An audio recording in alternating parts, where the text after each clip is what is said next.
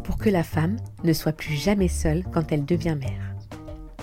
Voilà ce pourquoi Audrey Njab œuvre au quotidien. Dans ce nouvel épisode, elle nous parle de son parcours et de ses convictions en nous livrant aussi une petite partie d'elle-même. Bienvenue sur le podcast Être un parent. Je m'appelle Sarr et je vous propose un échange avec une personnalité inspirante, expert ou parent qui vous livrera ses ressources. Ces dernières années, je me suis spécialisée en neurosciences affectives et sociales, également en méditation de pleine conscience, la mindfulness pour ceux qui connaissent, ainsi qu'à différents outils de développement personnel. En tant qu'accompagnante parentale, la combinaison de tout ça m'offre de nombreuses pistes pour aider chaque parent à être aligné et à trouver un équilibre juste dans leur quotidien. À mon niveau, j'appelle ça le développement parental. Aujourd'hui, je reçois donc Audrey. Elle nous parle de la naissance, de sa vocation, de la façon dont son chemin s'est construit et lui a offert la possibilité de travailler au cœur de la naissance des enfants et aussi celle des parents. Que de naissance, n'est-ce pas? Aujourd'hui, fondatrice des centres Happy Mom and Baby, elle nous parle de son combat pour faire son métier dans de bonnes conditions depuis le Canada et pour accompagner librement les parents au plus près de leurs besoins. On y parle bien sûr de la reconnaissance des infirmières péricultrices, si différentes, vous le verrez, d'un côté et de l'autre de l'Atlantique. Ce que j'apprécie chez Audrey, c'est son franc-parler, son approche sans langue de bois sur tous les sujets qui la concernent et qui nous concernent, parents. C'est sans doute ce qui plaît d'ailleurs à tous les parents qui lui font confiance au quotidien. Elle nous rappelle l'existence indiscutable du village autour des nouvelles mères et l'importance d'identifier au plus tôt les personnes et les, ressources qui le constituera. Allez, je vous en dis pas plus et je vous souhaite une très belle écoute. Bonjour Audrey. Bonjour. je suis super contente de te recevoir aujourd'hui. Moi, ça fait plusieurs années que, que je te suis. On a eu l'occasion d'échanger. Je me retrouve sur beaucoup de tes valeurs et notamment des valeurs humaines. Je me retrouve sur beaucoup de tes valeurs professionnelles aussi, puisqu'on partage la même passion, la périnatalité, la parentalité. Et ça, c'est vraiment chouette. Je ne sais pas si tous les auditeurs te connaissent. Est-ce que tu pourrais te présenter? Comment tu pourrais te présenter euh, d'une façon euh, voilà, complète et en même temps succincte. C'est dur. Hein. oui, c'est dur. Euh, bon, pour habitude, j'ai pour habitude de, préciser. Donc, je suis euh, Audrey, je suis infirmière diplômée d'État en France, devenue clinicienne euh, au Canada, pays où je suis expatriée depuis six ans. et je suis à la tête d'un centre périnatal international en France et d'une clinique périnatale au Canada. Et je suis maman de trois enfants. Voilà, je pense que succinctement, euh, on va faire comme ça euh, pour ne euh, pas aller dans les détails. Ouais, super. Ben justement, maman de trois enfants, tu vois, tu sais que le podcast s'appelle Être un parent. J'applique beaucoup de, de, force au, verbe être, tu vois. Et quel parent es-tu? Comment tu pourrais te décrire? Quelle maman es-tu? Ben, C'est une question qui est difficile parce que je crois que quand même, les personnes les mieux placées pour savoir quels parents nous sommes sont nos enfants. Euh, donc à qui Alors moi, ils sont, ils sont grands, euh, enfin ils sont grands. 12 euh, ans et demi, 7 ans et demi et 3 ans et demi. Donc j'ai quand même un ado dans le lot. je pense ce serait une question, tu vois, que, que je serais peut-être amenée à lui poser pour pouvoir moi y répondre. Parce que je ne suis, je suis pas capable de me qualifier, je, ne suis pas capable de, qualifier quel parent je suis, je pense. Ouais, ok. C'est une question à laquelle je n'arrive pas à répondre j'ai des aspirations, j'ai des représentations, j'ai envie d'être un certain parent, euh, mais je, voilà, je ne pourrais pas me qualifier euh, à proprement parler de qui je suis comme parent. Ok. Et comment tu te sens? Comment tu te sens dans ton, dans ton positionnement de parent? Moi, je me sens à ma place. Je me sens à ma place. Alors, si on si on prend un peu les mots à la mode euh, du moment, je me sens alignée. on l'entend un peu de partout ces mots, mais je me sens, je me sens moi en fait. Je me sens complète. Je me sens moi. Je me sens euh, euh, à ma place en fait, tout simplement. Je, je, suis, voilà, je suis où j'ai envie d'être. à un enfant près, tu vois, peut-être un enfant de plus ne m'aurait pas gêné. mais voilà, je suis, je suis là où j'ai envie d'être. si on calcule, hein, deux ans et demi, ça fait un bon moment que je suis maman, j'étais enceinte donc il y a 13 ans en arrière. Donc, euh, je ne suis pas non plus euh, très vieille. Donc, euh, on imagine que je suis devenue maman moyennement jeune. et, j'ai tout de suite, voilà, tout de suite senti voilà, que c'était la, petite pièce de puzzle qui manquait à ma vie. Ouais, ok, super. Donc, tu as fait ce métier, tu nous as dit infirmière, puis ensuite une spécialisation. Qu'est-ce qui t'y a emmené? Qu'est-ce qui, ça, a été quoi ton, ton envie de départ, ton intention de faire pour faire ce métier? Alors d'abord infirmière et puis après spécialisation, ça s'est peut-être fait en plusieurs étapes. Je sais que tu as beaucoup voyagé. Est-ce que tu peux nous parler un peu de ta motivation à faire ça, à prendre soin des gens déjà bah, c'est, hyper compliqué parce que tu vois, on, est aujourd'hui, euh, on est dans une démarche où on essaye souvent de tout comprendre. De tout comprendre, de savoir pourquoi on fait ci, pourquoi on fait ça. Et, euh, et, je fais partie des gens qui n'ont pas vraiment de réponse à ces questions-là. Euh, c'est comme si c'était quelque chose qui était inscrit en moi et, qui, qui est venu en fait tout naturellement. Alors j'essaye moi-même parce que justement on me pose souvent cette question. Donc j'essaye moi de faire des liens et de comprendre. et plus j'essaye de comprendre et plus ça prend du sens en fait. Euh, dans, dans, le, dans le côté où effectivement je ne suis pas là, euh, je suis pas arrivée là par hasard du tout en fait. Hmm. Euh, si on regarde un petit peu, si je trace ma vie entière en fait a été faite autour de l'autre.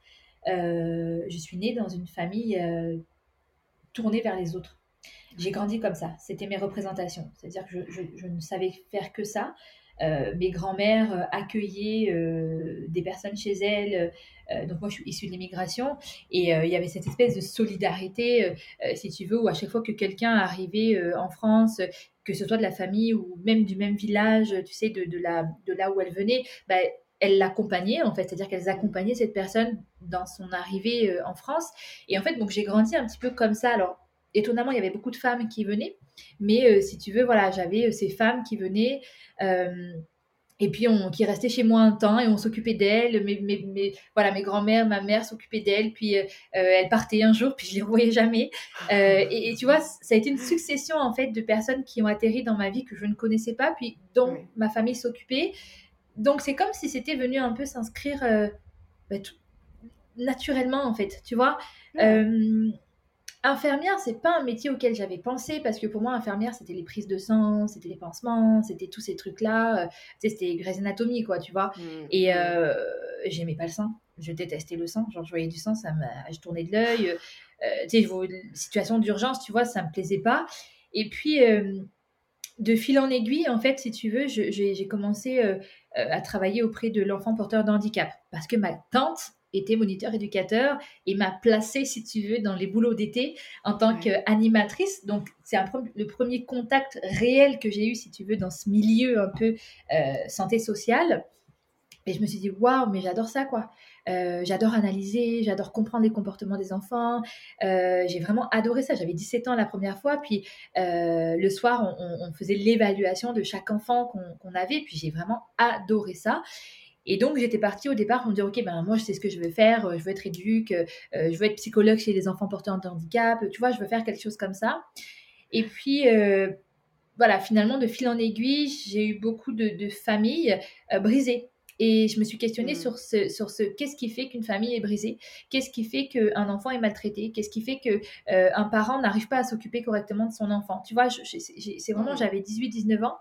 Et, et c'est comme ça, en fait, finalement, si tu veux, que je me suis dit, bah non, en fait, j'ai envie de faire ça. J'ai envie d'aider ces familles-là à, réparer ce lien, des fois, qui est cassé avec leurs enfants. J'ai envie de les aider à aimer leurs enfants. tu vois, j'avais envie de ça. Voilà. Et en fait, voilà, ça a cheminé euh, un petit peu comme ça, comme ça. Et, et puis ma mère m'a dit, bah écoute, euh, euh, j'ai eu mon premier enfant donc à 23 ans et j'ai dit bon là il faut que je fasse euh, une animatrice euh, tu vois enfin je veux dire salaire précaire etc c'est plus possible. Il faut que j'ai un diplôme puis que tu sais j'ai un enfant donc j'ai un diplôme. J'avais envie de partir à l'étranger aussi donc il me fallait quelque chose qui, soit à la fois un métier puis un passeport professionnel pour pouvoir partir. Donc, du coup, ma mère, qui était infirmière, m'a dit bah, Pourquoi tu fais pas infirmière? J'ai dit Mais maman, moi, les prises de sang et tout, c'est pas mon truc, quoi. Elle me dit Mais tu sais, il n'y a pas que ça, tu peux te spécialiser, tu peux, tu justement, c'est un métier où tu peux faire plein de choses. Oui, tu vas passer par là, tu vas apprendre à faire ça, mais après, tu en feras ce que tu veux. Mm. Et donc, c'est ce que j'ai fait. donc, voilà. Et donc, après, la... alors, il y a une petite différence quand même, on en a déjà parlé toutes les deux, mais entre la, dans la reconnaissance de la spécialisation, mais aussi de toute façon la reconnaissance en, de l'infirmière clinicienne. Tu vois, tu nous en parles. Bon, nous ici, tu sais, en, France, euh, parce que je rappelle aux, auditeurs que tu es au Canada, nous ici en France, les infirmières puères, on galère un petit peu. Le dernier rapport des 1000 euh, premiers jours, je ne sais pas si tu en as pris connaissance, euh, alors c'est génial, hein, parce qu'on met en avant une période qui est vraiment, vraiment importante mais on est un peu oublié. je constate quand même, tu vois, une, une différence de considération. Comment tu l'expliques et comment tu la vis, toi? Bah, moi, je suis partie. ouais. Non, mais comment tu vis, tu vois, la bonne la considération, tu vois, de... Ah bah, je la vis extrêmement bien. Moi, je suis complètement épanouie dans, dans mon boulot. Euh, j'ai pu entreprendre, j'ai pu créer mes cliniques. Euh, j'ai pu... Euh, voilà, je veux dire, je suis, comme je je suis à ma... Complètement, complètement. Et, et c'est quelque chose, si tu veux, qui est... comment dire Comment expliquer Bon, moi, il y a quelque chose qui m'a beaucoup gênée, d'accord Je vais être vraiment transparente. Il y a quelque chose qui m'a toujours beaucoup, beaucoup gênée quand j'ai travaillé à l'hôpital en tant qu'infirmière, c'est euh, ce côté, euh, en bon québécois, on va dire ce côté chialage permanent. Ok, euh, je comprenais pas comment on pouvait se plaindre toute la journée de nos conditions de travail sans faire en sorte qu'elles changent, à part aller manifester. Tu comprends ce que je veux dire? C'est-à-dire, je me disais, ok, bon, à un moment donné, on se plaint toute la journée, on n'aime pas nos conditions, et patati et patata, et puis on n'est pas payé, et puis on n'est pas si, et puis nos horaires. Tu sais, eh, ça me, mais ça me prenait la tête, mais d'une manière impressionnante. Je me disais, mais comment est-ce qu'on peut passer sa vie à se plaindre, à chialer tout le temps autour d'un métier et ne pas provoquer le changement? À un moment donné, voilà, on prend le taureau par les cornes et on le provoque le changement, d'accord? Et donc voilà, c'est ça. Donc je me suis dit, ok, bon, moi ça me plaît pas, c'est pas mon délire, c'est pas mon délire de me plaindre toute la journée, je déteste ça. Moi j'ai démissionné à chaque fois que j'ai senti qu'on allait trop loin dans la façon dont on me traitait. Euh, j'ai eu des situations très très euh, compliquées euh, en tant qu'infirmière. Je faisais infirmière fonction puère la nuit et j'ai eu des, des, des, des, mises en situation. Enfin, j'ai été confrontée à des choses qui m'ont dit non non non, mais moi c'est pas leur mauvaise gestion qui va me faire perdre mon diplôme. Je suis partie à menacer la DRH, à me dire vous me libérez de mon CDD. Euh, voilà, enfin bref, tu sais, je veux dire, j'ai mm. tapé du poing sur la mm. table. Et donc, après, comme je dis, c'est un caractère. J'ai dit ok, je me suis renseignée sur qu'est-ce qu'il était possible de faire dans cette profession. Il y a beaucoup de gens qui la connaissent très mal, cette profession, déjà. Aujourd'hui, travailler en convention avec la sécurité sociale, ce n'est pas une obligation. Mmh. D'accord? Ce n'est pas une obligation. C'est-à-dire qu'aujourd'hui, une infirmière peut très bien, si la nomenclature ne reconnaît pas un de ses actes, et Dieu sait qu'il y en a d'autres, hein, euh, enlever des bas de contention, c'est pas reconnu, hein, c'est les patients payent, mettre des gouttes dans les yeux, les patients payent, etc. Donc Maintenant, c'est à nous peut-être de provoquer le changement. Donc moi, je me suis dit, bon, moi je suis partie parce que j'avais des envies de partir aussi. Ça veut dire, c'était mmh, mmh. indépendamment de ce métier-là, j'avais besoin, moi, de vivre à l'étranger. C'était un souhait et un rêve que j'avais depuis euh, très petite. Euh, mais par contre, je me suis dit, ok, je suis partie, je suis bien, j'ai voilà, créé mon truc et tout, mais j'oublie pas mon pays. j'oublie pas que j'ai aussi quelque chose à faire en France. Et donc, je me suis renseignée normalement sur comment je pouvais pratiquer en libéral, mais sans convention sécurité sociale. Et là, j'ai découvert qu'on pouvait travailler hors convention sécurité sociale. Et donc, j'ai créé mon centre hors convention sécurité sociale. Point, en fait. Euh, aujourd'hui, je crée mes propres conditions de travail. Euh, oui, effectivement, les patients payent de leur poche les soins, mais ils payent les soins publics de leur poche aussi. C'est comme s'ils augmentaient un peu leurs cotisations mensuelles qui, sont retirées sur leur salaire tous les mois et qui participaient, si tu veux, bah, à l'évolution et au changement. Maintenant, bien sûr qu'au fond de moi, je me dis, j'espère qu'un jour, on reconnaisse euh, cette place. On la reconnaît, cette place, c'est juste qu'on ne la prend pas. Moi, je, moi c'est mon avis à moi, il est là. De il est qu'on la prend pas. Exactement, exactement. De, de, prendre cette place parce qu'elle existe. Elle existe sur les papiers, elle existe dans la nomenclature, elle y est dans le champ de compétences, elle y est, elle y est de partout.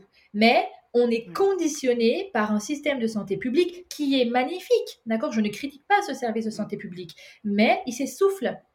Euh, il suffoque le service de santé publique. Et donc, à un moment donné, bah, si on ne provoque pas le changement et la prise de conscience finalement de l'État de se dire, bah attends, euh, bah, il y a trop de privés, il faut qu'on fasse quelque chose, bah, voilà, pourquoi pas, d'accord? Et, et, si tu veux, qu'est-ce qui a donné cette impulsion? C'est quand même le fait que je parte au Canada et qu'il y a une seule et même façon de pratiquer dans le privé, c'est hors convention. D'accord? Il n'y a pas de convention ici. C'est-à-dire que soit tu travailles à l'hôpital, les soins sont remboursés par la RAMQ, soit tu fais en pratique privée et dans ces cas-là, bah, les patients, ils, payent leurs soins en fait. Euh, exactement. Mm. Maintenant, je me dis aujourd'hui, on est capable de payer tellement de choses. Pourquoi pas sa santé? Ouais, ouais. Un accompagnement juste, euh, bien sûr. Ouais.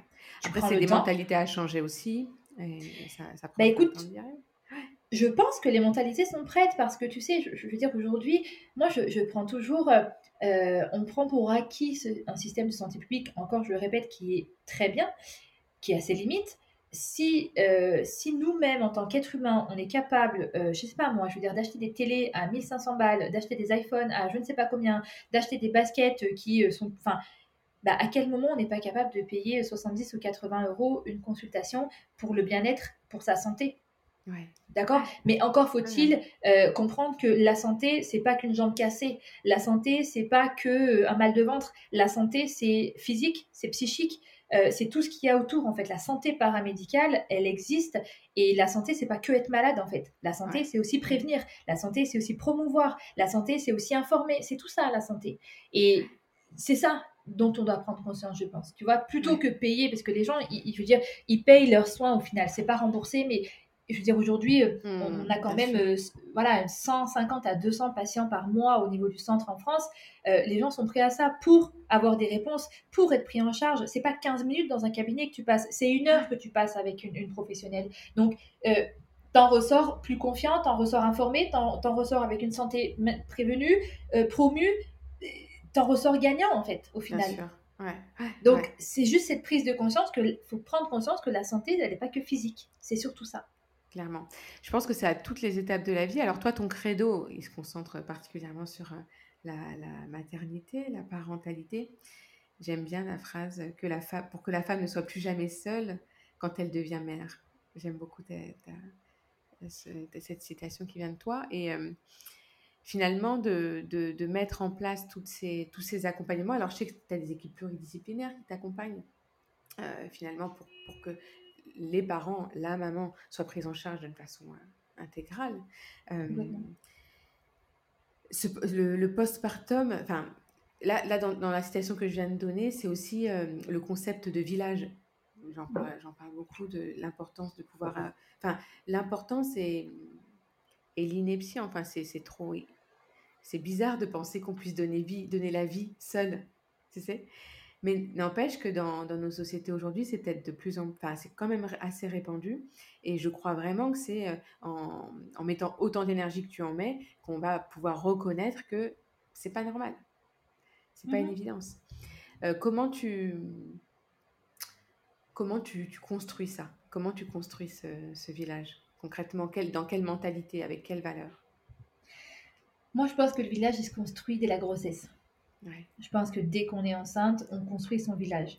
Je pense que euh, de façon euh, naturelle, de façon physiologique, chaque étape d'une vie euh, crée un village. D'accord? C'est-à-dire que la grossesse est une étape dans une vie, est un processus physiologique comme l'adolescence, comme, comme plein d'autres choses en fait. D'accord? C'est-à-dire c'est un état physiologique par lequel on passe qui va nous amener à autre chose. Donc en fait, quand on est enceinte, on, est dans un état physiologique qui va nous ajouter un rôle en fait à notre vie, celui de mère. Donc on reste femme, on, devient mère, mais on ajoute quelque chose. Euh, chaque processus physiologique de changement d'état finalement ne se vit jamais seul. Hmm. Et on voit que n'importe quel changement de processus physiologique d'un état, d'un état euh, qui se vit seul est dramatique. Un adolescent qui passe une crise d'adolescence tout seul, sans repère, sans limite, sans parents, c'est dramatique. Euh, quelqu'un qui passe des étapes d'une vie, je veux dire, qui traverse une maladie, par exemple, seul, c'est dramatique. Euh, la maternité n'est pas épargnée par ça, d'accord? C'est un bouleversement euh, physique, psychique, réellement, je veux dire scientifiquement, on ne peut pas dire le contraire. On ne peut pas dire que la grossesse ne chamboule pas euh, physiquement quelqu'un, mentalement quelqu'un. C'est scientifique. On ne peut pas dire le contraire. Euh, ce changement a un impact sur la vie psychique d'une femme, d'un homme, d'un enfant. Je veux dire, elle a un impact sur plein de monde à quel moment, si tu veux, euh, le village se construit. Et l'intérêt de ce fameux village, c'est dès la grossesse. Dès la grossesse, qu'est-ce qui va se passer? On va tout de suite identifier, et comme dans chaque changement d'état, d'accord, on va identifier les personnes qui vont être un petit peu des valeurs sûres et les personnes qui vont disparaître de notre vie. Et le village, il, il débute maintenant, en fait. Il débute quand tu es enceinte. Tu vas identifier, moi c'est ce que je conseille et c'est ce que j'écris d'ailleurs, parce que j'ai un livre qui va sortir dans lequel je parle de ça. On va identifier qui va être un facteur aidant, qui va être un aidant dans ce passage-là, puis qui va disparaître de ma vie, euh, ben, ça va se faire en fait pendant la grossesse. Et ce qui fait qu'en identifiant déjà en amont qui sera une valeur forte et qui sera le maillon faible, eh ben on va, euh, quand on, aura préparé psychiquement, si tu veux, ce changement-là, et quand on va vivre un petit peu la vague du postpartum et le, bouleversement, la perturbation du postpartum qui est inévitable, euh, voilà, pour personne ne peut l'éviter, eh bien, on, aura identifié ces personnes ressources. Donc déjà, on pourra faire appel à elle en disant, OK, toi, je t'ai identifié comme personne ressource, j'ai besoin de toi là. J'ai besoin de toi là parce que là, j'ai besoin d'être accompagnée. Et, et, pour moi, ce village, il prend tout son sens au post-partum, mais il se construit bien avant le post-partum. Pour moi, c'est très important. Et malheureusement, l'isolement, et en plus on est dans un contexte actuel où l'isolement est majoré à cause du Covid mm. et de la pandémie, euh, n'est pas du tout un facteur favorisant le bien-être psychique et physique d'une maman qui change d'état en fait. Mais je te dirais que, y a pas, on, parle de la maternité, mais il n'y a pas que la maternité, si tu veux, qui, qui, qui est perturbée de cet isolement-là. Je prends souvent un exemple, le mariage quand tu passes euh, du coup de femme célibataire à femme mariée, donc que tu te maries, euh, il y a des gens qui restent, puis il y a des gens qui partent. Chaque changement d'état, c'est pour ça que j'insiste vraiment sur chaque mm. changement d'état, mm.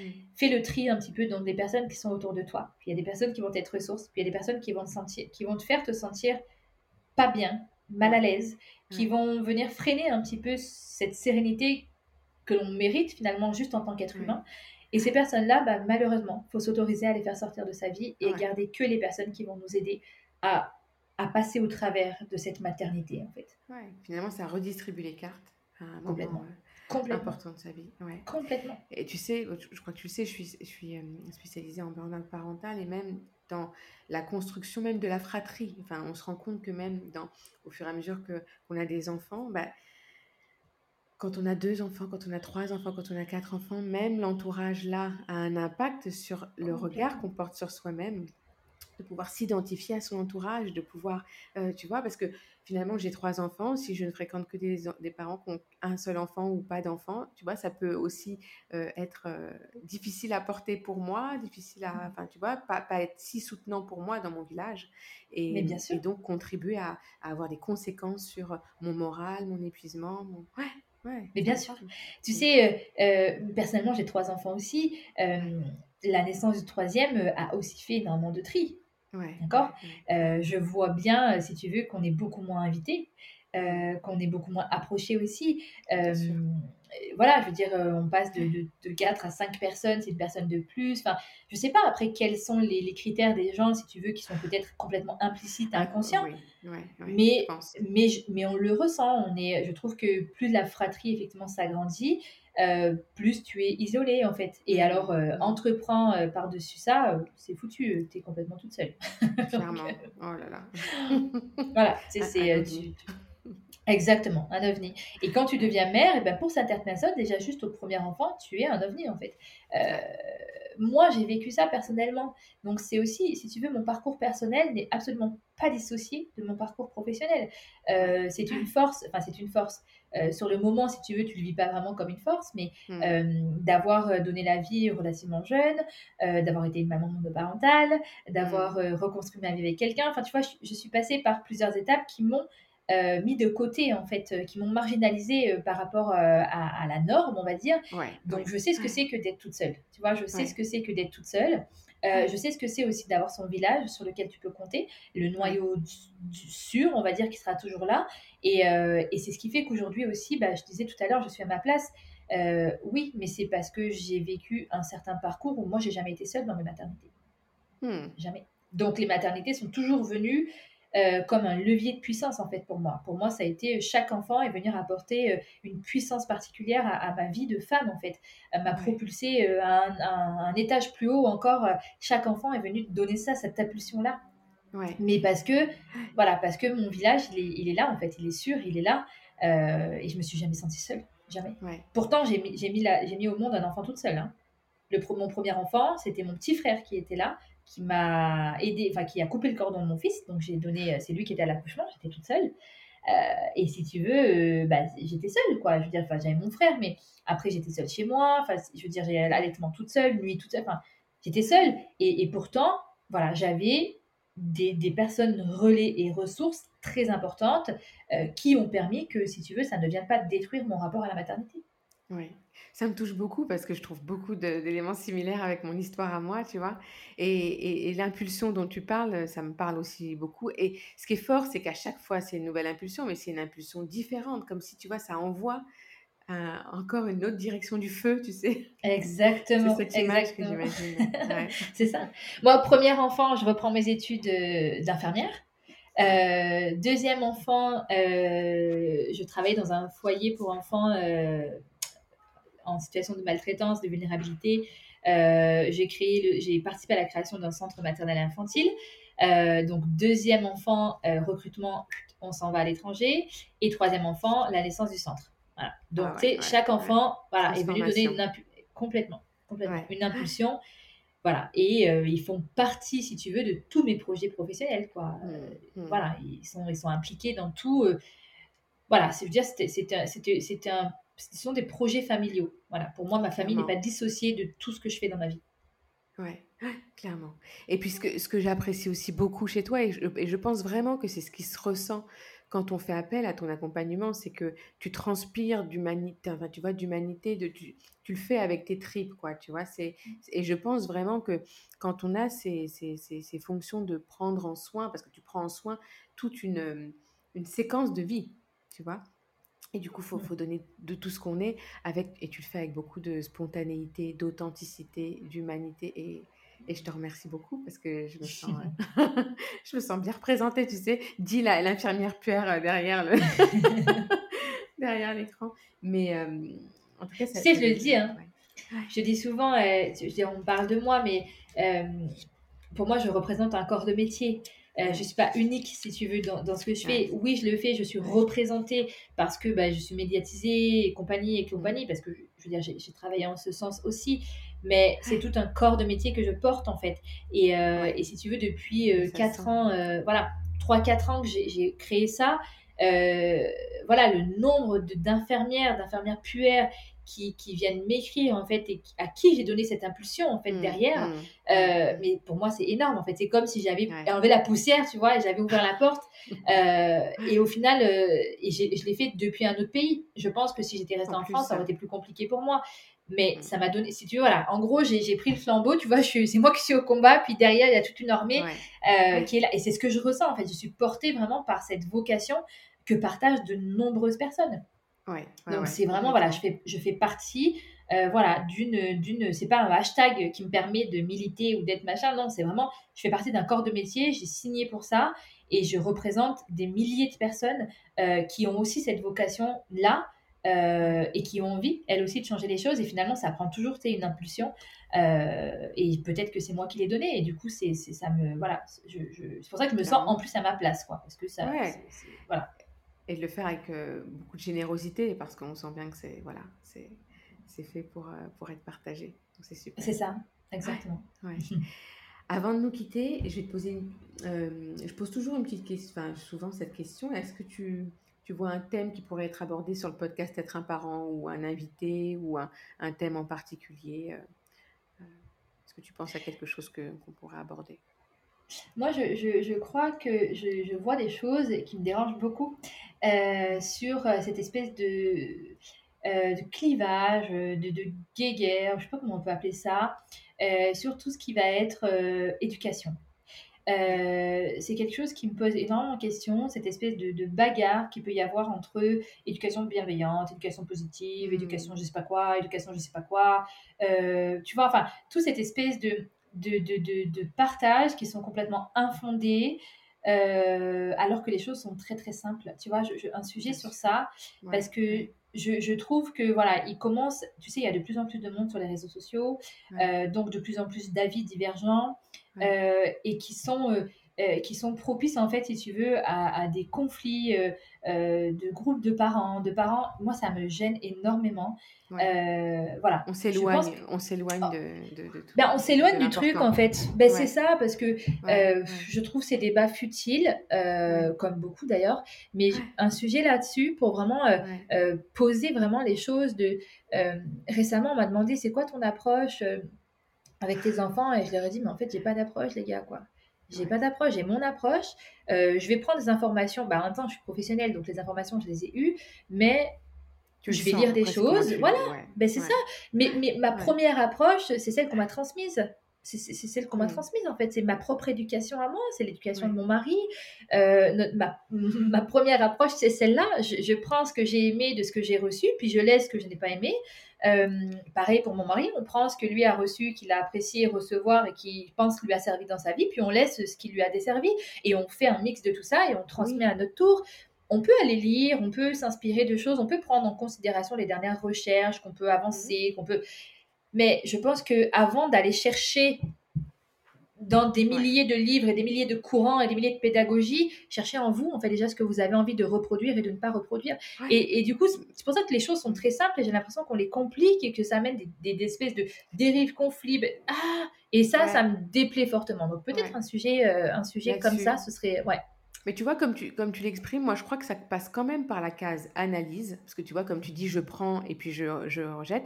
Et peut-être que parfois, il y a cette euh, flemme, entre guillemets, tu vois, parce que on est, on est, c'est plus simple d'aller prendre quelque chose d'un plat tout frais à l'extérieur, tu vois, que d'aller euh, chercher sa recette, je prends, je laisse. Et c'est peut-être ça, le mal. Ouais. Donc il y a de quoi dire, ouais, c'est clair. Ben, il y a de quoi dire en fait. Voilà, faut pas oublier que devenir parent, euh, chaque, comme je dis, chaque changement d'état, puis la maternité, devenir parent, la parentalité, c'est quand même un voyage que l'on fait à l'intérieur de soi avant tout. Euh, et ce voyage, on emmène notre enfant avec et on lui fait voir les belles choses de ce voyage. Donc en fait, euh, voilà, n'oubliez pas que vous voyagez en fait à l'intérieur de vous. Quand vous devenez mère, quand vous devenez père. Vous faites un voyage, une introspection vraiment de vous-même en fait. et finalement, cet enfant, il y a cette transmission que vous allez lui, lui donner avec vos propres représentations, parce que je te dis n'importe quoi, mais moi, admettons un concept, un concept Montessori, admettons, d'accord? En plus, c'est une pédagogie. Les gens mélangent tout. Une pédagogie, une pédagogie, c'est une façon d'accompagner des, des gens, donc là, c'est des enfants. Mets ça dans un pays, donc on va avoir accès aux informations, tu mets ça dans un pays qui, n'a, qui est encore dans, une, dans une, une éducation un peu très autoritaire, très, et tu mets ça, mais, mais c'est, c'est, c'est boum, quoi tu vois. Mais, et du coup, ça donne des incompréhensions, ça donne des conflits. Non, mais moi j'ai lu ça, c'est mieux ça. Moi j'ai lu que si je mm. faisais ça, mon mm. enfant serait heureux. Mais non, tu sais, je veux dire, c'est, c'est pas ça qu'on veut te dire en fait, tu vois. Donc voilà, peut-être un sujet là-dessus. Et de revenir sur la nature et ouais. Tout simplement, tout simplement sur, sur qu'est-ce qu'on a à l'intérieur. On est capable d'éduquer sans des livres en fait, tu vois. Euh, les livres ça inspire, les livres ça, ça questionne, ça éveille, euh, ça voilà, ça, ça, ça met des petites lumières, ça met des petites pistes mais c'est pas des, des préceptes, je veux dire, c'est pas une secte l'éducation, quoi. C'est pas une secte. Euh, avant tout, vous avez toutes les clés à l'intérieur de vous, quoi. Donc, euh, c'est ça. Donc, voilà. Super. Merci infiniment, Audrey. Super. Merci à toi. Top. Et puis à très bientôt. Je te remercie. Merci. à bientôt. Bye bye. À bientôt. Passionnant, n'est-ce pas? Le ton d'Audrey me plaît. Elle fait ressentir sa force et sa dignité et je trouve cela si rassurant de la voir dans son propre village, non Si vous êtes arrivé au bout de cet épisode, partagez avec moi vous aussi votre point de vue. Au sein des centres Happy Mom and Baby, Audrey accompagne les parents sur différents sujets et spécifiquement sur le sommeil du jeune enfant et la période du postpartum. N'hésitez pas à la contacter si vous avez des besoins dans ces domaines. Je vous indique dans les commentaires de et descriptifs de cet épisode tous les liens pour la contacter, son site internet et sa page Instagram. Si vous avez aimé cet épisode, n'hésitez pas à nous le faire savoir sur les réseaux sociaux. Vous pouvez me retrouver sur Instagram, sur la page Parentalité pleine conscience et être un parent. Et n'hésitez pas non plus à échanger avec moi en partageant vos ressentis suite à l'écoute de cet échange. Je vous dis à très bientôt et en attendant, prenez soin de vous